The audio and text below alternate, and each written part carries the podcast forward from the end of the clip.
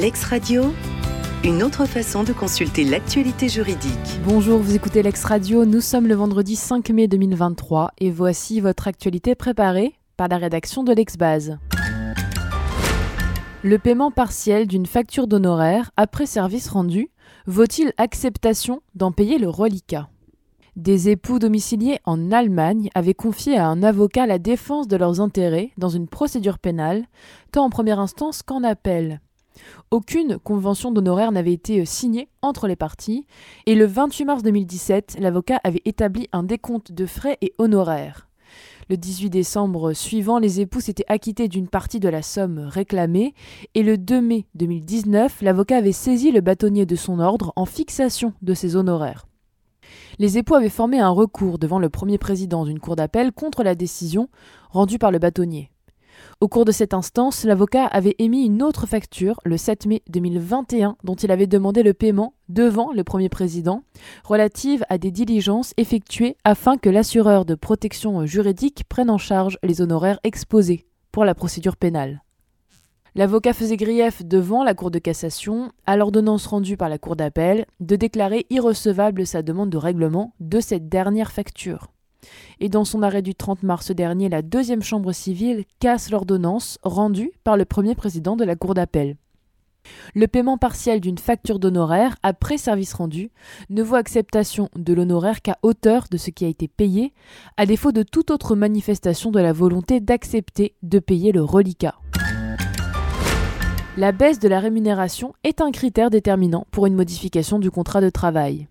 Une société avait demandé à l'inspecteur du travail l'autorisation de licencier, pour motif disciplinaire, un salarié protégé occupant le poste d'ingénieur commercial. Après les refus de l'inspection du travail, du ministre du Travail, du tribunal administratif et de la Cour administrative d'appel, la société a formé un pourvoi devant le Conseil d'État. Et dans son arrêt du 12 avril dernier, la haute juridiction annule l'arrêt rendu par la Cour administrative d'appel. Une évolution des modalités de détermination de la part variable de la rémunération d'un salarié protégé, faisant suite à une modification du portefeuille de clientèle, constitue une modification du contrat de travail, dont le refus par le salarié ne peut être assimilé à une faute justifiant son licenciement. Dans ce cadre, il appartient au juge du fond de constater une baisse de la rémunération du salarié. Le délit de diffamation dans des écritures n'était pas constitué. Des époux avaient confié la défense de leurs intérêts à un avocat dans une procédure de référé expertise en matière immobilière. Aucune convention d'honoraires n'avait été signée entre les parties. Le couple avait saisi le bâtonnier de l'ordre des avocats d'une contestation du montant des honoraires qui leur avait été réclamé par leur conseil. Ce dernier a formé un pourvoi en cassation contre l'ordonnance rendue par le premier président de la Cour d'appel d'Amiens. Il faisait grief à l'ordonnance d'ordonner la cancellation dans les conclusions qu'il avait déposées des termes, je cite, et procédant d'une mauvaise foi qui confine à l'escroquerie, fin de citation, et de le condamner à payer aux époux la somme de 500 euros chacun en réparation de leur préjudice moral.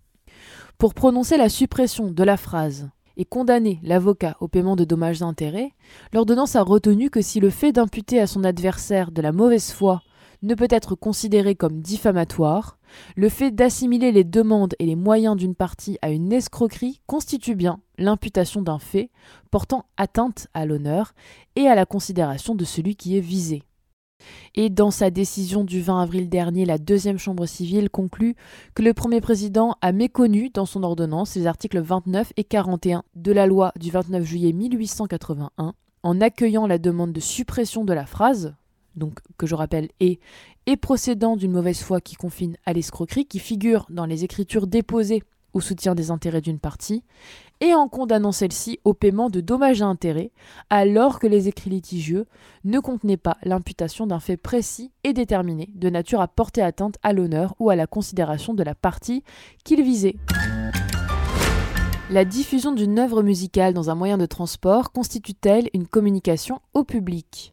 Deux organismes roumains de gestion collective des droits d'auteur et des droits voisins dans le domaine musical ont introduit des recours respectivement contre un transporteur aérien et une société roumaine de transport ferroviaire, visant le paiement de rémunérations restant dues et de pénalités pour la diffusion sans licence d'œuvres musicales à bord d'avions et de voitures de voyageurs. Saisie de ces affaires, la Cour d'appel de Bucarest a demandé à la CJUE deux choses. Tout d'abord, si la diffusion à l'intérieur d'un avion commercial occupé par des passagers d'une œuvre musicale ou d'un extrait d'œuvre musicale au moment du décollage, de l'atterrissage ou à tout autre moment du vol, au moyen du système général de sonorisation de l'avion, constitue une communication au public. Et deuxième demande, si un opérateur de transport ferroviaire qui utilise des voitures de chemin de fer équipées de systèmes de sonorisation afin de pouvoir communiquer des informations aux passagers, réalise une communication au public également en diffusant ses œuvres.